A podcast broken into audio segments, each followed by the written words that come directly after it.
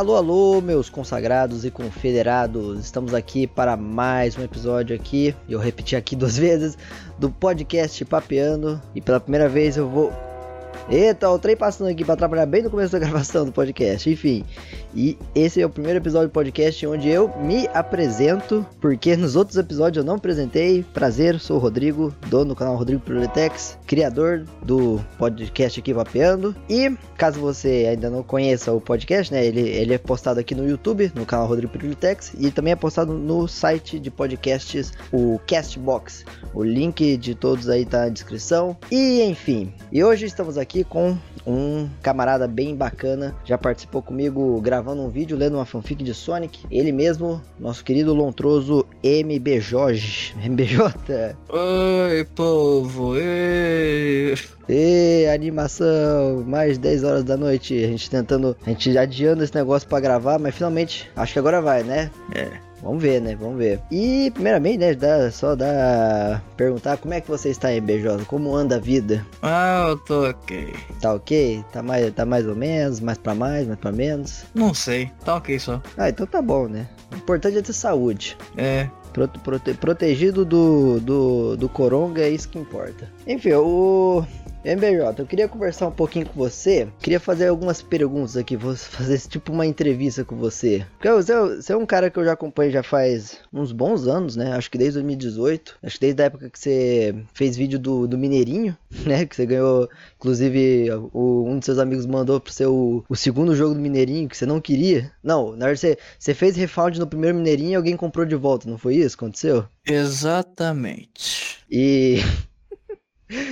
E quantos. O, você jogou só o primeiro Mineirinho ou você jogou o segundo também? Não, joguei só o primeiro, não sei se eu já tinha jogado o segundo. O outro jogo que eu joguei Mineirinho foi aquele lá de, de avião, sei lá, velho. Eu, eu, nunca consegui jogar esse jogo. Esse, esse, jogo, inclusive, eu tenho na Steam, só que ele é tão. Ele é tão mal otimizado que o, o meu, no meu computador, que ele já é ruim, ele não conseguiu rodar. O céu ficou tudo preto. De tão cagado ficou esse jogo. E eu, eu queria saber mais de você, MBJ. Eu queria saber o, o que que, o que que te fez criar o, o, canal MBJ, que antes não era MBJ, né? Era outro, outro nome. Na verdade, eu, o canal já era MBJ antes de ser Sonic MBJ, que era o nome antigo do canal, que era para ser focado em fazer vídeo de Sonic e por aí vai. Só Sim. que eu percebi que eu tava querendo fazer um canal mais é, mais eu, tipo, né, focado só em Sonic, porque eu tenho falado de mais essas coisas, claro. e voltei a colocar o nome MBJ da vida, ao mesmo tempo do personagem novo que é o Giuseppe. Ah, sim. E você teve alguma inspiração para criar o Giuseppe, além da lontra que você usou? Olha, inúmeras, mas uma delas é minha pessoa mesmo, sabe? É, claro. Tanto que imagem ser seu criador, digamos assim. E uma coisa que você, você já comentou no seu canal várias vezes, que embora você fez bastante vídeo sobre Sonic, a franquia que marcou sua vida não foi Sonic, foi Mario, né? Exatamente. Então seu interesse pela franquia Sonic foi é mais recente. Desde 2014, para ser mais exato. Mario já tá interessado desde que eu comecei a jogar videogames. Ah, é, sim. E o que que, o que, o que te deu essa vontade maior para pela franquia do Sonic? Que você começou a fazer vídeo sobre isso? Ah, inicialmente foi por causa de mais amizades aí que eu tinha feito, que eu gostava de jogar Sonic, e eu passei a jogar Sonic também. Aí eu passei a frequentar grupo de fãs e tal, foi assim mesmo. Ah, sim. Até chegou ao ponto que você ficou viciado. Isso mesmo. Ainda sou viciado em Sonic. Agora há pouco eu tava jogando Sonic Colors DS, então. É. Esperando enquanto não lança um patch pra corrigir o remaster lá do Sonic Colors de Nintendo é. Switch, Xbox, Xbox, é, Xbox sei das quantas. É. Entendi. E você teve alguma inspiração? Tipo, não, inspiração, né? O que te motivou a começar a fazer vídeo no YouTube? Tem, você lembra? Cara, boa pergunta, mas eu devo admitir que eu tenho muita inspiração para algumas coisas aí que eu apresentar, mas inicialmente eu devo admitir que as inspirações foram canais de jogos, assim, que faziam conteúdos. Ah, Alguns gringos, como e também brasileiros, como o Contra-Ataca, o Guzang na época, e que levou a fazer o canal atualmente, tudo mais assim. Então, teve essa inspiração de fazer o canal atualmente, só que atualmente já estive com um estilo mais próprio. Bacana. E você teve uma evolução muito boa. Eu, eu vejo, por exemplo, as, as aqueles compilados que você faz das suas intros, desde 2014 até, até mais, as mais recentes, e você evoluiu bastante em produção, né? Você, como produtor de conteúdo, sua qualidade de edição só cresceu e para muito mais. Tanto é ao ponto de você você, não sei se ainda trabalha, mas você trabalhou é, como freelance de editor de vídeo, né, para várias pessoas? É, já trabalhava com edição de vídeo no caso. Comecei a focar mais no meu canal atualmente, então é isso aí. Ah, tá, tá certo, né? Tem, tem que focar no, no canal para crescer, né? É isso aí. Você acha que quanto tempo mais você vai demorar para chegar a 100, a 100 mil inscritos? Porque já tá até perto, né? Cara, eu não sei, mas se chegar, eu vou adorar. Bom, vai no ritmo que tá, com a qualidade dos vídeos que você faz, você vai chegar logo logo. Sei lá, talvez em dois, hum. 2022, eu tenho fé que você chega. E uma, uma pergunta que eu queria saber, por que, que você gosta tanto do número 7? Uh, ah, você errou, é o número 9. Nossa, pff, desculpa. É o número 9, exatamente. Digamos que o número 9 é uma das minhas marcas registradas. Sabe? É hum. simplesmente pelo fato de que boa parte das coisas eu faço com o número 9. É que nem o Nikola Tesla com aquele negócio de 13 e tal, sabe? Ah. É uma mania que eu tenho com esse número e tal, sabe? Então boa parte das coisas eu coloco 9 no nome. É, é mania mesmo, mas é uma coisa que dá sorte. Entendi. O... Esse negócio de número da sorte eu... eu nunca tive muito. Eu tenho só, sei lá, cor favorita, que é a cor roxa. E a sua, né? Eu deduzo que seja azul, não é? É, sim. É bem parecido, inclusive, azul para roxo, bem próximo. Ó, oh, MBJ, eu queria entrar num, num, num, tópico onde nós dois, eu acredito que a gente tenha um, um embasamento para falar, sobre experiências com, com os jogos, em videogame em geral. Eu queria, a primeira coisa que eu queria saber para você, você lembra qual foi o primeiro jogo que você zerou na tua vida? Super Mario World. Super Mario World? Na lá, na é lata, assim. Super Mario World eu, eu, joguei várias vezes, nunca zerei. E é, é muito engraçado. É, eu, essa história eu já contei em outro podcast, mas vou contar aqui de novo que esses jogos de Super Nintendo, os mais famosos, tipo aquele jogo, aquele jogo Beaten Up do, das Tartarugas Ninja, ou Super Mario World mesmo, o jeito que eu conheci eles é bem engraçado. O que eu conheci foi através daqueles fliperama fake do Habibs. Na aula lá de, de, das crianças, tem brinquedo e tudo mais.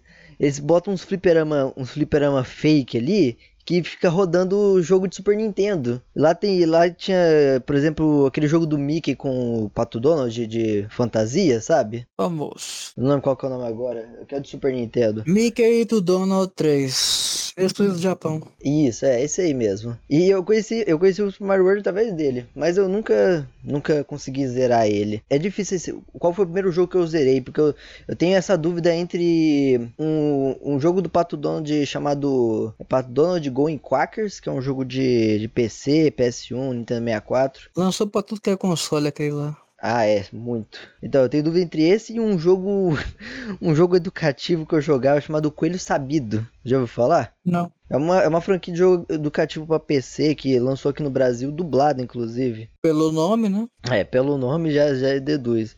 É um jogo bem bobinho. Eu até cheguei a jogar ele uns anos atrás e é, é, é, é pra criança mesmo. Não é, não é mais para mim jogar esse jogo. Mas era, era bem divertido. Me jogar quando, eu, quando eu era criança eu achava bem divertido. E, e Sonic, sobre Sonic eu queria falar nesse ponto. Sonic foi, não foi uma franquia que me marcou. E até hoje eu nunca tive muito grande interesse pela franquia. Mas teve um, um, jogo que me marcou quando eu era criança, mas, mas eu nunca, acho que eu nunca consegui jogar ele marcou com que eu via vídeo no YouTube dele, que era o, o Sonic Unleashed, o jogo lá do, do Sonic Lobisomem. E, esse jogo eu, eu, eu via gameplay no YouTube, mano, eu adorava ver aquela, aquela gameplay. Eu, eu gostava desse conceito do Sonic Lobo, embora seja uma, um ponto curvo da franquia, né? Porque o Sonic não é pra. Eu acho que muita gente deve ter estranhado quando viu esse Sonic Lobisomem, não é? Tipo, tipo você. É, apesar que, curiosamente, esse Sonic é um dos meus favoritos, por sinal o Unleashed e tal. Eu não acho que essa parte do Sonic Lobo tão ruim assim, não. Eu, sinceramente, eu gosto bastante. Joguei, eu jogo a versão do Xbox 360 no Xbox One e pra mim é tranquila essa versão. Uhum. Gosto pra caramba, sou bem sério também. Eu sei que, que tem muitas críticas, mas sinceramente eu adoro esse jogo. Enfim, é isso. Uma coisa que ele tentou fazer, tentou pegar o estilo de luta que tinha no, nesses jogos, assim, tipo Devil May Cry, é, God of War, e tentou aplicar no Sonic, né? Muita gente, Uhum. muita gente gostou, muita gente não gostou. Eu, no caso, eu gostei, embora eu nunca pude ter a chance de jogar pra ver se eu ia gostar mesmo, né? E nessa época aí também do, do Sonic Unleashed e tudo mais, o console que eu mais queria ter quando era criança era o Nintendo Wii. Nunca pude, nunca pude ter um Nintendo Wii próprio pra mim, mas eu sempre joguei bastante ele. Eu, joguei bastante Wii Sport nele, que era o que mais tinha acesso pra jogar. Só que o jogo que eu queria ter pra jogar no Nintendo Wii, caso eu tivesse um, era o Super Mario Galaxy. Foi um jogo que eu me maravilhei, eu já pude inclusive jogar algumas vezes, tive a oportunidade de jogar. E é um, é um jogo lindo, né? E você que jogou a versão de Nintendo Switch, você acha que ficou os gráficos ficou mais ou menos a mesma coisa que o do Nintendo Wii ou, ou melhorou um pouco? Melhorou um pouco. Apesar que não tem muita diferença não. Tipo, ficou em HD. É, é só isso mesmo. Ah, mas, mas o Wii já rodava HD, não já? Não. Nossa, isso é uma coisa que eu não, eu não sabia. Eu achava que o Nintendo Wii rodava HD. Ele, ele rodava widescreen, mas não era HD. É isso aí. Ah, que estranho. Os consoles da, lá do, do PlayStation 3, da Xbox 360 já fazia isso e o. E o... É porque o overclock do GameCube. É, sim, tem esse negócio, mas achava que eles tinham pelo menos melhorado um, um pouquinho o hardware do, do Wii, embora seja um Não, game. melhoraram, mas tipo, não bastante pra ser HD. Entendi. E uma coisa, eu, eu sempre fui muito. Até 2012, mais, mais ou menos, eu, fui, eu sempre fui bem leigo sobre videogame e internet no geral. Eu nunca usava muito, eu nunca era muito enturmado nisso. Nem, pra você ter uma ideia, nem anime. Tipo assim, eu não manjo hoje também de anime muito. Mas na época, quando eu- lá em 2012, eu não, nem sabia direito o que, que era anime. E uma coisa que me fez dar um- o pontapé inicial para conseguir começar a explorar esse mundo de jogos, os mais antigos principalmente, né? Os retrô e também conhecer mais sobre a internet, foi quando eu conheci em 2012 o Minecraft, né? O jogo Minecraft. E dizer assim que o Minecraft foi a porta de entrada para conhecer um monte de coisa que naquela época eu não fazia a menor ideia que existia. E você era, você era também meio leigo assim ou você sempre foi inteirado com videogame desde, desde sempre? Muitos jogos, desde que eu comecei a jogar, eu passei a ficar com interesse, sabe? Joguei, fui fundo e tô aqui até hoje. Sim, sim. Mas você era tipo aquelas pessoas que antigamente conhecia mais o que estava acontecendo atualmente ou você buscava procurar coisa antiga também? Eu inicialmente buscava procurar coisa antiga, coisa é, mais recente eu até procurava, mas é só de pouquinho em pouquinho procurar mais coisa retrô mesmo, pra conhecer mais a história dos jogos. Mas depois de um tempo eu passei a ficar com vendo coisas mais modernas e por aí vai, com o tempo, né? É, é atualmente É isso. Ho- hoje todo mundo sabe usar a internet, todo mundo já sabe tudo do passado, do presente, até do futuro, se pá. Do jeito que o pessoal tá avançando rápido, o pessoal prevê A Iná, bom, a já, já existiu, enfim, pode prosseguir. que o que você falou? A mãe de Iná já existiu, cara, pode prosseguir. É, é, verdade. E eu até, eu até uma vez eu revi uma filmagem que meu pai fez de mim quando eu era criança, jogando. Como meu pai ele me deu uma. Numa época ele me deu um- uma pasta cheia de joguinhos. Aí tinha jogo de flash, um monte de jogo misturado, tudo junto. E mal sabia eu que naquela época, quando eu tinha 7 anos de idade, eu já jogava em emulador e nem sabia o que, que era emulador. Por exemplo, uma vez que eu tava. Eu, meu pai pegou eu jogando, sei lá, um jogo do Bomberman de Super Nintendo. E era um emulador que eu tava jogando. Eu, mal, eu nem fazia ideia que aquilo era um emulador. Só fui conhecer anos depois esse, esse negócio que tem como emular jogos. Sim, também comecei a jogar jogos através de emuladores também. Mas você, mas você sabia que era emuladores? Nessa época já? Sim, sim, eu sabia sim. Você, vo- você até hoje, que, quais consoles você já teve? Ou você tem, né, no caso? Ah, boa pergunta, né? Bom, vamos lá. De ordem. De... Desculpa, viu? Eita. De ordem de aquisição, eu tenho o DSi, o DSi número XL, o 3DS, o Xbox One, eu tenho o Wii, o Wii U, o 3DS, o Game Boy Color, o Nintendo Switch, o PSP e acho que são esses aí. Pô, já é bastante console. Você, demo- você demorou muito pra conseguir essa aquisição de todos os consoles? Sim. E- mas a maioria você comprou? Quais você acabou recebendo de presente? Ah, boa parte dos de presente. Ah, isso é bom, né? Eco- Economiza com dinheiro. Sim, sim. De de, de qual deles, qual você acha que é o console que mais te marcou? Cara, eu diria que cada um deles marcou de forma diferente. Uhum. O Wii marcou um bocado, o DSi também, é, o 3DS também, o Switch, cada console marcou de certa forma, então meio difícil ter que explicar isso, porque eu teria que fazer, sei lá, uma, um doutorado para falar sobre isso.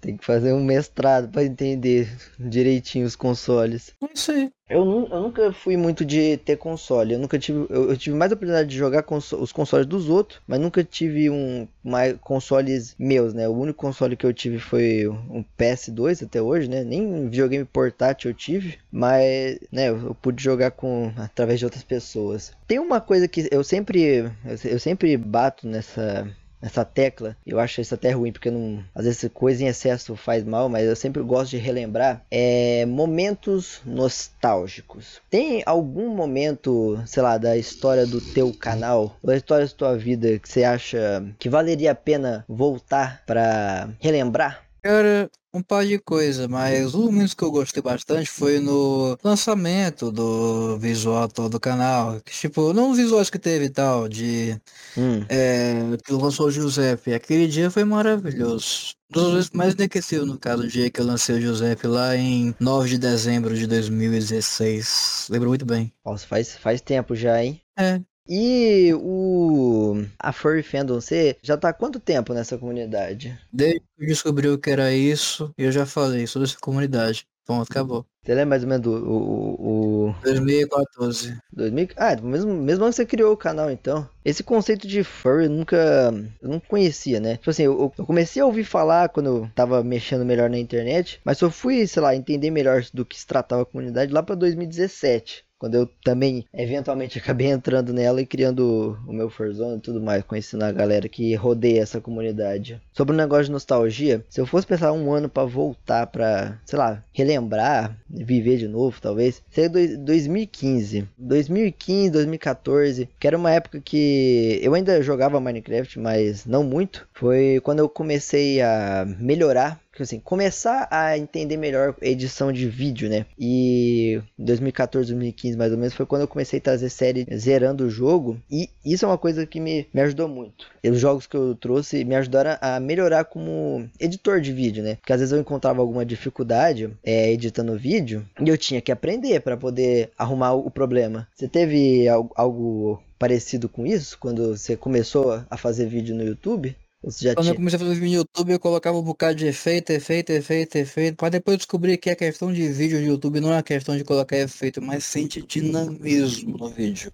Que É. acredito que seja muito importante para o vídeo ficar é, interessante. Então, o vídeo ser muito bem editado é, não quer dizer que o vídeo tem que ter efeito, efeito, efeito, efeito, mas sim dinamismo, É, eu time set, essas coisas. Isso que é importante. É, sim, eu concordo. Dinamismo eu acho uma coisa primordial para um vídeo ser bom. E você acha que em que em que ponto do, da história do teu canal teve um maior reconhecimento, um maior desempenho, um bom desempenho? Você acha que foi um bom momento pro teu canal? Eu diria que foi a época do Começo SEO quando foi lançado pela primeira vez. Aquilo foi um sucesso absurdo, sabe? Foi 2018? Por aí. É, acho que foi mais ou menos nessa época. 2019, por aí. É, por aí mesmo. No começo SEO deu bastante retorno no canal. Foi muito bom, muito bom mesmo. Acho que foi 2019, na verdade. Em 2019 também você, você foi quando você lançou a primeira edição da Nove Comics, não foi? É, se não me engano, foi em 2019. Quando foi lançado os Incríveis 2 mesmo? Os Incríveis foi 2018. 2018. Ah, então foi 2018, sim. Às vezes eu lembro da data de 2019, porque, tipo, depois de 2020, Hum. se você lembrar de data, pra mim é uma complicação. É, porque a pandemia fez todo mundo perder a noção de tempo. Então foi 2018 você começou as edições da Nove Comics. Sim, sim. Aí você fez uma parceria junto aí com o Pical. Inclusive, como que você. Como vocês dois se conheceram, o Pical o... e você? Olha, eu fico inicialmente fazia umas artes lá pra outra pessoa, que era o. Se não me engano, do. Eu até esqueci um pouco. Se chamava de Alpaca antigamente, sabe? E daí ele fazia essas artes, daí eu fiquei internado do Pical, ele eu pedi pra ele fazer umas comissões de thumbnail, depois Uhum. eu pedi pra ele fazer os quadrinhos de teste e a gente tá até agora fazendo os quadrinhos. E resultado, além de fazer os quadrinhos, a gente tem uma baita amizade também, né? O que é uma coisa maravilhosa, porque meio que isso além de virar um trabalho, também virou uma coisa feita em conjunto. E essas coisas vêm, faz, faz bem pra nossa saúde, então é isso aí. É, e o, o trabalho do Pical é, uma, é um trabalho magnífico. As artes dele é uma coisa maravilhosa. Eu sempre volto e meio vejo lá no Twitter dele. Só, só arte bonita, arte linda que ele faz. E fazia tempo que você tinha essa ideia de criar uma comic dos seus personagens? Faz tempo, cara. Faz muito tempo. Só que eu só comecei a fazer mais recentemente mesmo por causa de condições financeiras que ficaram melhores ao próprio tempo também, né? Ah, eu sim. pensei em voltar a fazer mais frequência, só que é meio difícil por causa de questões financeiras, mas eu pretendo sim voltar a fazer com mais frequência. Atualmente não tá, não tá, não fácil pra ninguém na, na parte É, financeira. mas, eu- mas- é, mas eu quero voltar, eu quero voltar. E que projetos futuros você tem aí em mente? Um bocado, mas, mas eu não vou falar agora porque é spoiler. É, é verdade, né? É porque eu não sei, às vezes, às vezes tem algum que tá próximo aí que você pode rolar. É. Desculpa essas partes que eu dou uma pausa, que às vezes eu. Não sei se você tá percebendo aqui, às vezes eu fico meio sem graça. É porque assim, você, você MBJ, é um, é um cara muito legal. Eu, eu gosto muito de você, gosto muito do teu conteúdo. Você Inclusive. também é muito bom, você também é muito bom, fica Ó. tranquilo. Obrigado. Porque que é- atualmente você é uma inspiração pra mim, né? Embora eu não, eu não faça coisas mirabolantes, como, sei lá, você faz com seus vídeos, mas eu, eu pego um pouco de inspiração no, em algumas coisas que você faz, alguns estilos que você faz. Fico feliz de ouvir Ó, não, por exemplo, como lá, o design atual que eu tenho aqui no meu canal, eu, eu me inspirei com base no que você fez com o teu canal também. Ou, por exemplo, a intro que você fazia de, de quando você anunciava o teu Apoia-se. Que hoje é seja membro. Ah, é, hoje eu seja membro, né? Mas antes você, você fazia o do Apoia-se. Que eu, eu, eu, eu vi e acabei fazendo algo inspirado no que você fazia. Esse negócio de edição de vídeo. Edição de vídeo você já fazia antes do canal? Ou você começou a aprender a editar a partir dos. quando você criou o seu canal em 2014? Eu até fazia antes do canal Você Quer Existir, só que ao mesmo tempo eu passei a praticar mais quando eu criei o canal. Hum. Você você começou a aprender muito mais com o canal. Uhum. Então o canal é muito, é muito, é muito bom, né? Para adquirir conhecimento como esse. E assim como você já fez, eu também atualmente faço, que é freelance de edição de vídeo para outras pessoas. E sempre vou melhorando, até que, sei lá, com trabalhos que eu faço com freelance, às vezes aprendo uma coisa nova que eu não, às vezes não sacava antes. E acabei aprendendo através de um trabalho que eu fiz. Uma coisa que eu não, eu não sei se você tem, mas muita, muita gente tem e eu, eu sou uma das pessoas, embora eu já tenha feito teatro, que é a vergonha. Você tem vergonha de é, conversar em público, essas coisas? Não. Nunca teve? Eu, eu não, eu sou uma pessoa, eu sou uma pessoa muito reservada, sabe? Mas ao mesmo tempo, quando é pra falar tipo em público aí, eu consigo falar direito. Agora, quando é pra falar com um de cada um, eu não consigo não, sabe? Você trava? É, pra falar com um de cada um é complicado, mas pra falar tipo com todo mundo no público aí é fácil pra caramba. É, mas na, na, na internet, mas assim, é, pessoalmente, você também consegue desenrolar bem? É, Mais ou menos? eu não sei, eu tô confuso. Não, normal. Sabe? É porque, não, não, eu falo que eu tô confuso, porque agora eu tô com umas 10 mil coisas pra poder fazer, mas eh, pode falar aí. É porque eu, tô noiado. Não, eu, eu peguei a, a versão MBJ noiado pra fazer o podcast.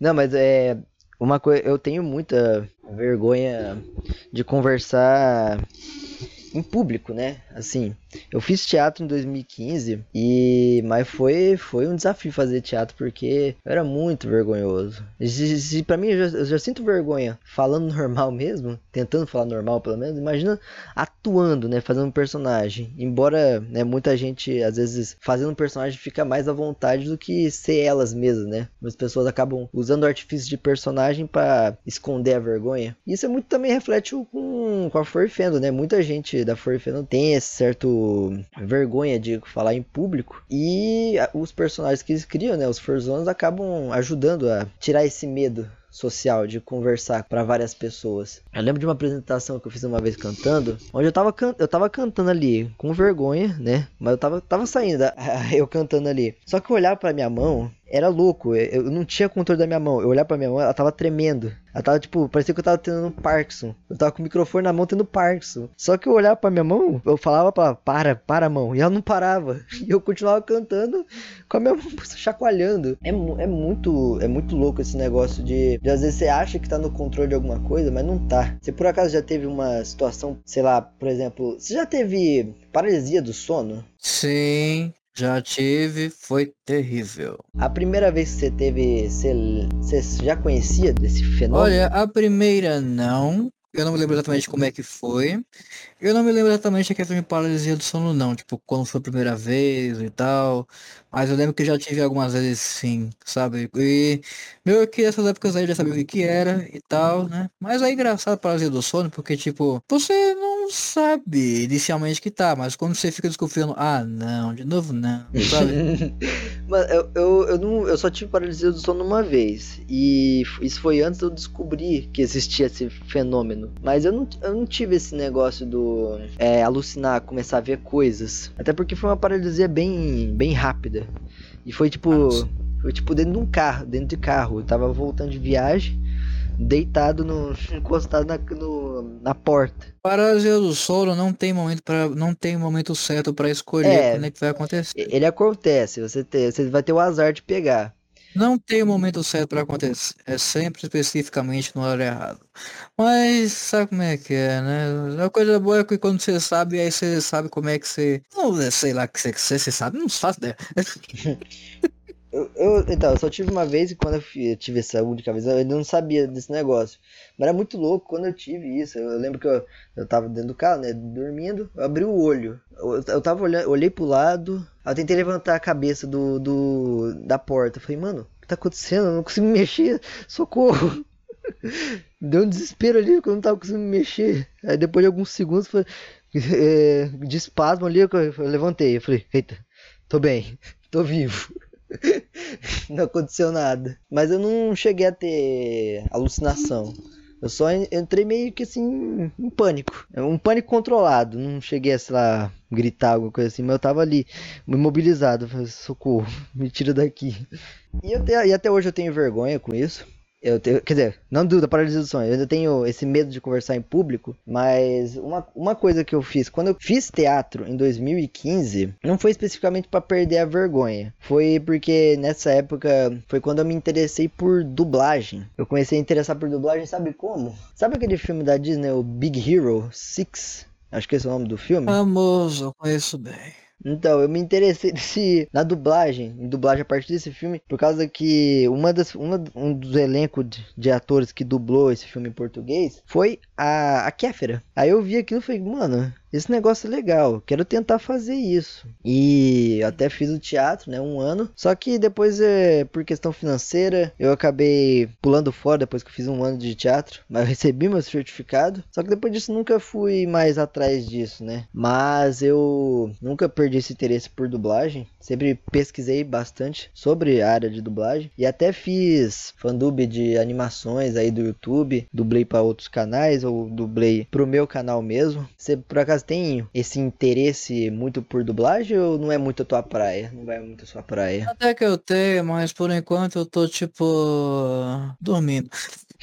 Está a mimir, né, sobre esse assunto. É, uma bola aqui que eu queria le levantar é área de animes. Você, você foi aquela pessoa que desde criança assistia animes, tipo o pessoal que assistia, sei lá, Dragon Ball na TV Globinho? Ou você foi um cara mais. começou a interessar por anime quando mais velho? Cara, eu quando era criança eu gostava de ver, de ver cultura. Achava de mó besta. Passava anime na TV Cultura? É, até que passava numa, numa, numa atividade que passava nos filmes da TV Cultura. Que sim, uhum. passava filme na anime TV Cultura.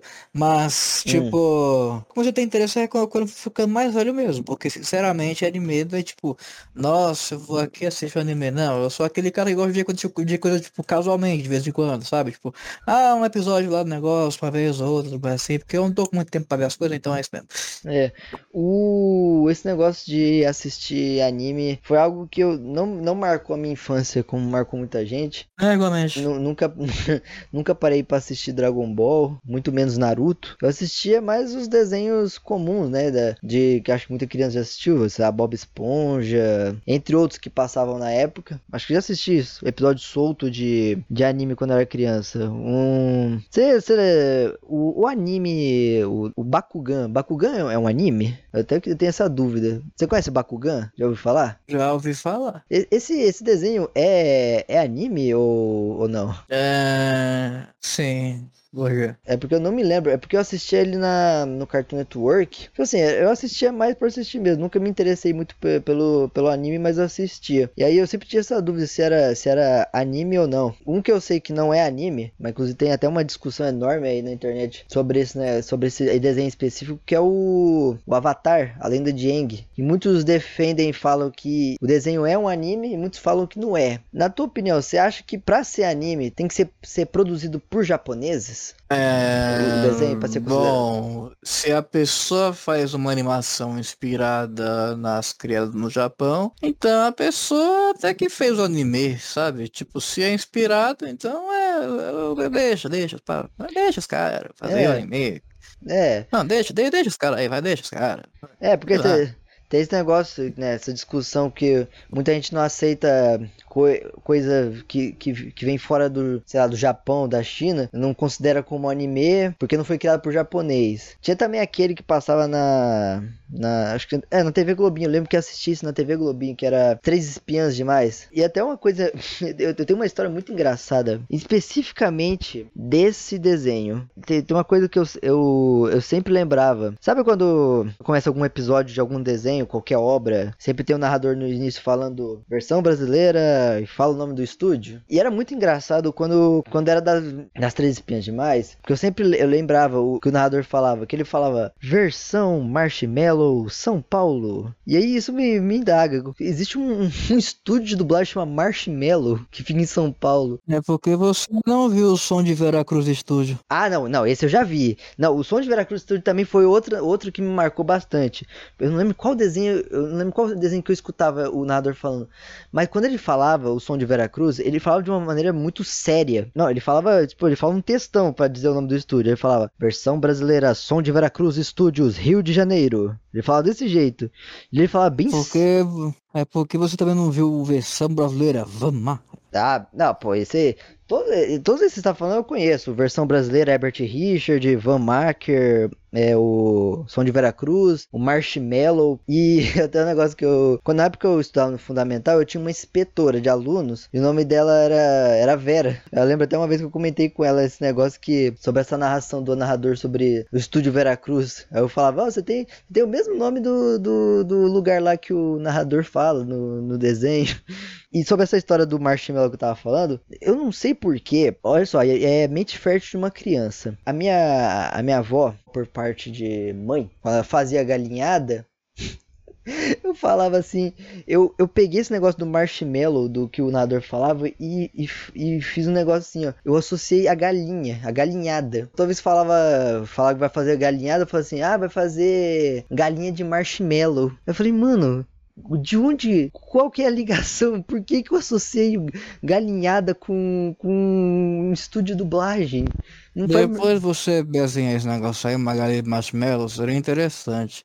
Alguém aí que tá ouvindo, os, os espectadores, não, os espectadores, né, que estão ouvindo esse negócio, vocês podem desenhar uma galinha de marshmallow, pelo amor de Deus.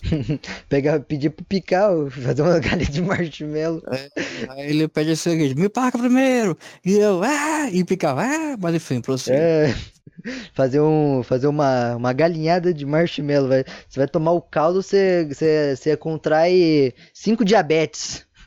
É isso Então- aí, prossiga. O troço vai estar doce que é o caramba. E eu, eu tinha uma coisa muito. Eu era muito fértil quando eu era criança de, de ter imaginação. Uma vez eu, eu comendo. Eu, coisa muito engraçada.